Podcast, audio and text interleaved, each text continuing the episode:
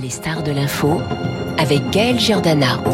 Et notre invitée ce matin, c'est Claire Chartier. Bonjour à vous. Bonjour. Vous êtes rédactrice en chef euh, au euh, Pèlerin. Avec vous, on va parler des JMJ. Alors, c'est quoi les JMJ Les Journées mondiales de la jeunesse. Ça se passe à Lisbonne, au Portugal. Plus d'un million de jeunes catholiques sont réunis. Alors, pour nos auditeurs qui ne connaissent pas cet événement, ça consiste en quoi? Eh bien, euh, ce sont, euh, en fait, c'est une très très grande manifestation. C'est la, je dirais, la grand-messe. C'est un peu l'Erasmus, mais à l'échelle mondiale du catholicisme. Donc, des jeunes de tout pays se retrouvent euh, dans une, dans un pays qui a été choisi par le Vatican. Là aussi, il y a, en fait, on peut faire un parallèle avec les JO, c'est-à-dire que chaque conférence épiscopale, c'est-à-dire la direction de l'Église catholique de chaque pays fait sa, pose sa candidature et ensuite le Vatican euh, décide euh, en fonction de divers critères. Et donc, euh, en fait, il y a toute une organisation qui est mise en branle pour acheminer les jeunes bah, de tous les pays participants à l'endroit en question.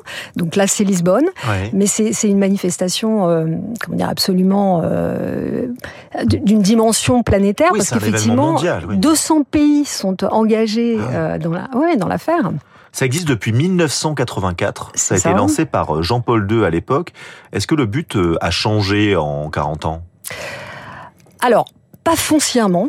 D'abord, le but premier, c'est vraiment que euh, les catholiques sentent, et les jeunes catholiques sentent qu'ils sont nombreux à partager les mêmes valeurs. Il y a vraiment un effet, on, on, se compte, mais on, on, se compte et on se mesure.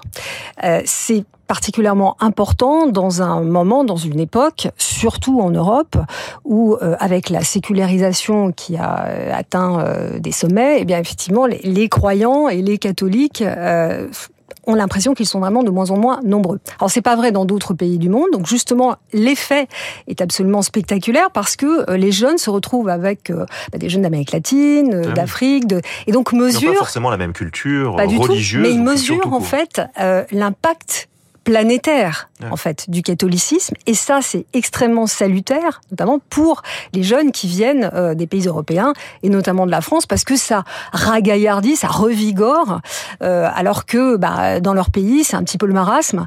Euh, plus personne ne va à la messe il y a, y, a, vraiment donc c'est vraiment cet effet là stimulant.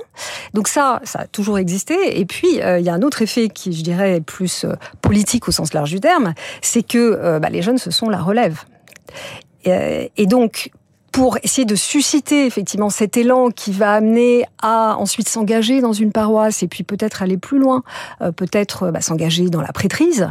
Euh, c'est eh bien, une sorte d'évangélisation. En fait, absolument, euh, c'est une mobilisation. Mobilisation. Vous voyez, enfin c'est une mobilisation très concrète, puis c'est une mobilisation aussi spirituelle et qui vraiment la répond à, à une démarche. Il faut bien penser à l'avenir euh, parce que l'avenir est, est, compliqué dans certaines contrées. Alors il y a près de 45 000 jeunes Français qui sont présents à Lisbonne, troisième délégation euh, derrière l'Espagne et l'Italie.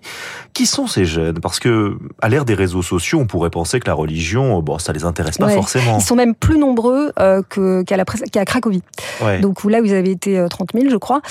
donc en effet, ils sont nombreux. Alors le, La Croix, le journal La Croix, a fait toute une enquête sur ces jeunes JMJ. il en ressort que, en fait, il y a une petite évolution par rapport aux éditions ah précédentes. Euh, en fait, ils sont quand même, enfin, largement, majoritairement issus de, de familles.